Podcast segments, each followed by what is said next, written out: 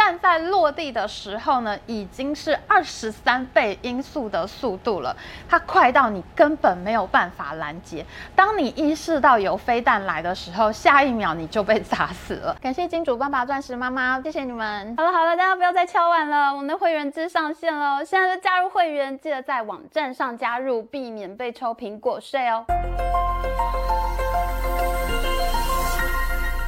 Hello，大家好，我是 Amy。最近发生了一件大事，快要气死中国小粉红了，那就是龙象之争的印度。中国是龙，印度是象。印度成功登上月球，还降落在兵家必争之地的月球南极。这个新闻震撼了全世界，因为印度只花了七千五百万美元就登陆月球，成为在苏联、美国、中国之后第四个登陆月球的国家。中国的小粉红真的一片骂声哎，因为近年来呢，印度和中国在喜马拉雅山的边界发生了很多次冲突，中印关系非常紧张。那中国近年来又锐意发展太空科技，要跟美国抢太空的领导权。那中国在月球呢，他们是有一个嫦娥计划，他们在二零二零年的时候，第一次从月球取回了月球表面的土壤样本。那二零二一年的时候呢，中国的祝融一号。那祝融我们知道是这个中国传说中的这个火神嘛，那它就是首次登陆火星的中国太空船。事实上，中国已经在二零零三年就发射过神舟五号载人太空船在太空飞行了。那现在呢，中国还有一个天宫太空站，所以呢，中国在太空科技的领域可以说是遥遥领先印度。没有想到呢，就在八月二十三号的时候，印度竟然会登月成功，一下子就把跟中国的差距消灭了一大半。哇，小粉红真的快要气死了！你看看这些微博留言，真的超酸哎！恶臭的阿三把肮脏带到月球上了，完了，月球要变成粪场了。为什么没有坠毁呢？印度的环境好，是因为有强大的中国在。很多中国小粉红看了印度登月的直播画面，都说这是骗人的，这是在摄影棚拍的，根本就是印度的大外宣假新闻。哇塞，亚洲两大人口国龙象之争真的非常激烈啊！印度成功登月，恐怕这次要掀起新一轮的太空竞赛了。这次印度震惊全球有两大重点，第一大重点是这个登月计划真的太省钱了，竟然只花了七千五百万美元就登月成功，真的是穷游的典范呐、第二大重点就是呢，他们竟然还降落在月球南极，这是非常困难的落地点。太空竞赛的国家都在竞争月球南极，譬如说中国准备要发射的嫦娥七号呢，就是预计要去月球南极的。没有想到，竟然印度楼台先得月了。其实，在二零一九年的时候呢，中国的嫦娥四号就已经降落在月球的背面，这件事情呢就被全中国舆论热议捧上天了。因为月球受到地球的潮汐引力影响嘛，月球对着我们的永远都是同一面。那月球的背面呢，其实我们没有办法从地球上面看到。那登月火箭它绕到月球背面的时候呢，它们其实就会跟地球失去联络。那登月小艇怎么做呢？他们要登月的时候呢，他们可以发射讯号给火箭。那这个火箭呢，就在绕行月球，然后再由这个绕行月球的火箭呢，把它收到的讯号回传到地球，就是这样子，就是一波三折这样子。可是问题是，绕月的火箭它其实没有办法停留在同一个位置很长时间，所以呢，这样的通讯是非常困难的。那月球的南极呢？因为被很多大型陨石撞出来很大的坑洞，深不见底，常年不见太阳，是永久的阴影区。那人类用光学方法是没有办法看到这个坑洞里面的。那科学家就认为呢，这里面很可能会有水或者冰。那如果有水的话，就能够当做太空基地了，因为人要喝水的嘛。所以呢，这一次印度登陆在有史以来最靠近月球南极点的位置，而且呢，印度的太空船就是在坑洞里面永久阴影的边边的地方，非常的危险，它快要掉进坑洞了。而印度太空船呢，也是在这样的地方，它第一次证实了。在阴影的地方，竟然真的是有氧气的，还有硫磺的硫元素，就是有氧元素和硫元素。所以呢，印度这一次可以说是第一次登月就有非常重大的发现，难怪中国小粉红们都快要被气死了。在八月二十三号登月成功之前，正在打乌俄战争的俄罗斯，不知道他发什么神经，竟然他们还花大钱发射登月火箭，耗资六十四亿美元呢。在八月十九号的时候，俄罗斯想要抢先印度登陆月球，重返太空大国。俄罗斯花掉六十四亿美元，是印度七千五百万美元的六十倍耶！不知道这里面有多少钱都被贪污走了。这次呢，是一九七六年之后，俄罗斯第一次执行登月计划。普丁呢，他本来可能是想要鼓舞民心士气，虽然他打乌克兰打不下来，但是呢，他上月球总是会被俄罗斯民众感到非常欢呼振奋的事情了吧？可是没有想到呢，俄罗斯太空船的机器故障了，撞山坠毁，所以呢，人类历史上第一个登陆月球的国家，这次呢就坠毁在月球的表面了。普丁真的流年不利，他这几年做什么事情都失败。其实呢，这次有很多专家都说，苏联解体以后，俄罗斯的太空计划都暂停了，零件早就没再制造了。那现在俄罗斯又在被制裁当中，他们连半导体的晶片都买不到，机器会故障，完全是可以预期的事情。普丁呢，他不应该这么好大喜功，他不应该直接挑战登月，他应该要多做几次尝试再登月，这样比较不会壮烈失败。Bye. 那事实上，我们比照印度的例子啊，你就会知道，其实专家讲的才是对的，他们真的不是马后炮。印度它也不是第一次就成功，他们在二零一九年的时候就已经发射过登月太空船了，结果也是坠毁。那这次印度呢，它是用全自制的机器，因为我们知道印度人工很便宜嘛，那他们也不用外国的火箭，就用印度自己制造的便宜火箭，再加上他们已经领悟到了，哎，做人不能太贪心哦。我应该先成功一次试试看，所以呢，这一次印度的月神三号，它只停留在月球表面十四天就回家，它并没有包山包海装一大堆的实验器具，那么多的企图心。印度人呢，他们是有战略性的去选择这一次要做的事情，然后集中在十四天之内把事情做完，这样呢，就压低了印度上月球的成本。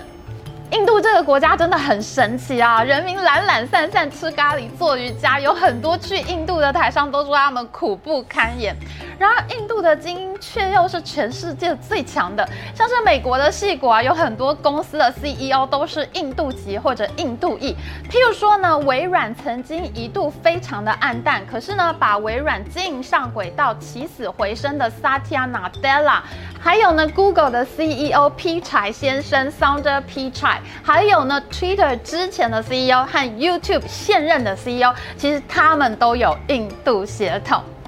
事实上，印度的太空中心 ISRO，ISRO 呢，他们在一九六零年代就已经成立了。当时呢，美苏冷战打得火热啊，印度则是穷到不行。当时太空中心的零件还要用牛车和脚踏车拉来拉去。印度发射第一颗人造卫星的时候，他们还要跟苏联借火箭和发射场。哎，所以你说，现在俄罗斯看到印度都能上月球了，还发现了氧气，应该会觉得很吐血吧？中国小粉红和俄罗斯鹰派呢，现在应该都非常气不补。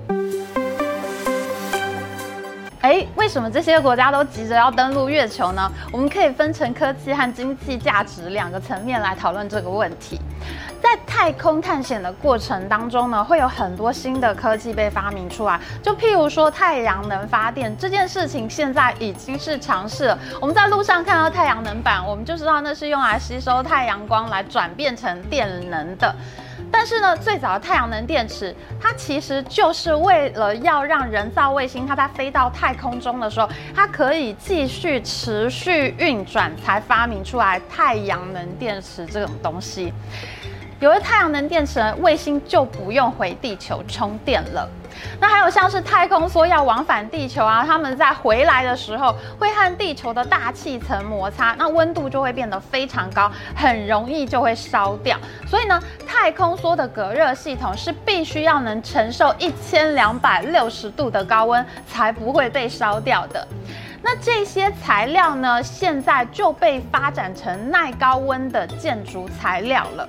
还有我们看到消防队员他们用的防火布啊、隔热衣啊这些东西，其实都是太空人穿的太空衣所发展出来的纺织技术哦。因为真的曾经有太空人遇到过静电起火，结果被烧死了，所以呢才会有耐高温的防火布料被发明出来。甚至就是我们喝水用的滤水器净化系统，其实一开始就是装在太空船上面的。因为你到了太空以后就没有水了呀，所以太空舱里面的每一滴水都要循环使用，过滤杂质才能喝。那这个生命维持系统在太空船里面的这个系统，后来就发展成了我们现在的滤水器净化系统。所以呢，有很多太空科技，它其实都是推动人类文明的力量哦。那在台湾的大家呢，可能都会跟我有一样的反应，我们大家都会想要问一个问题：既然中国发展那么多太空技术，对台湾会发生军事的威胁吗？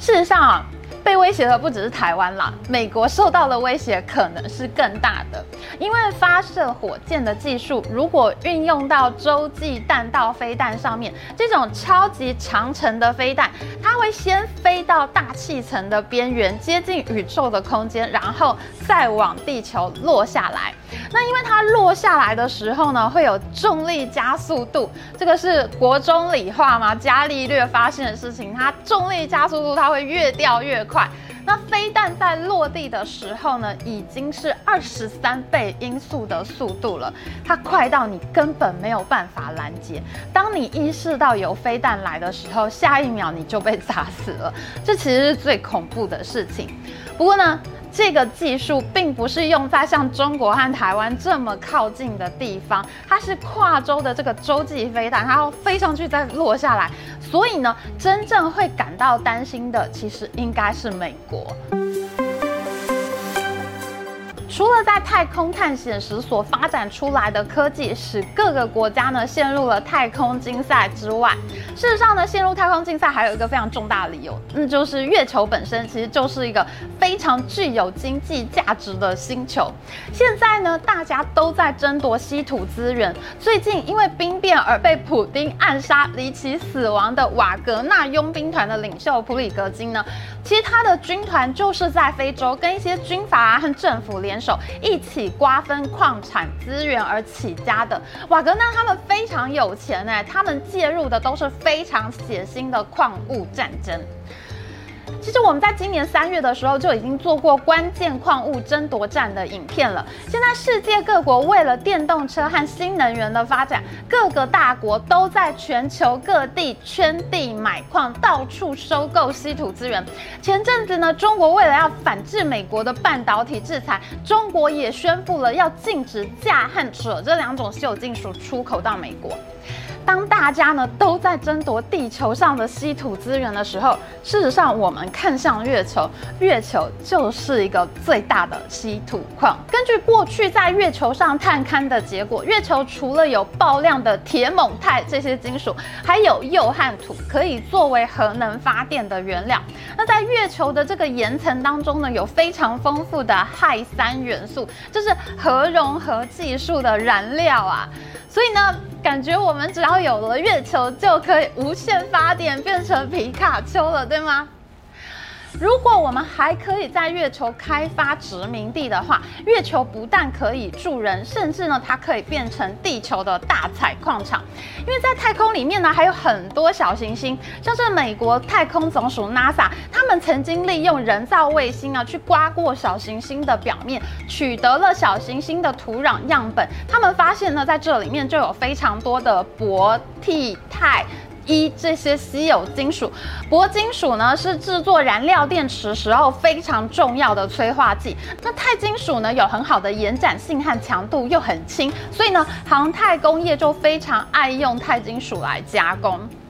可是，如果我们呢直接把小行星的土壤带回地球，我们其实不确定上面会不会有我们所不知道的病菌。那这些病菌会不会毁灭地球呢？我们经过 COVID-19，大家对病菌都已经非常害怕了。所以呢，在这个情况之下，如果月球可以当做地球的采矿场，其实那就是非常理想的地点呐、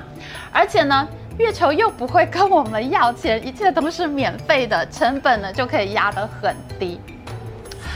虽然我们现在在讲这些呢，好像是在讲科幻片啊，你可能会觉得，哎，为什么现在我们的影片变得很像刘宝杰还是许浩平在讲外星人呢？但是呢，对于已经登陆月球的这几个大国来说，就是俄罗斯、还有美国、中国、印度，对这几个大国来说，其实太空竞赛呢是非常真实的事情。这就很像这个奥本海默电影里面演的一样嘛，这是地球霸主的争夺战。当美国有氢弹的时候，苏联呢就被迫要发展氢弹与之对抗；当苏联发展核弹的时候，美国也就一定要发展核弹，不然就可能会。失去领先的军事或者经济地位，那这也就是为什么登陆月球会成为太空竞赛的重要一环。而这一次印度意外登月成功，就让中国的小粉红们感到特别的生气，因为中国不再是亚洲里面唯一可以登陆月球的国家了。印度现在也有实力可以跟中国分庭抗礼。事实上呢，印度过去曾经想要开发自制的光辉战机，可是呢，从一九八七年开始研发到二零零一年才研发成功，到了二零一五年才正式量产，快要三十年的时间才自制一台战斗机，这比我们台湾 IDF 金国号真的差到不知道哪里去了。那印度人自行研发的这个阿琼主战坦克车呢，则是在一九七二年开始研发，到了二零零四年才量产。印度的军武表现一直都是有一点哩哩啦啦的，所以呢，没想到这一次在登陆月球的竞赛上面，印度竟然一飞冲天，大家都感到非常的意外。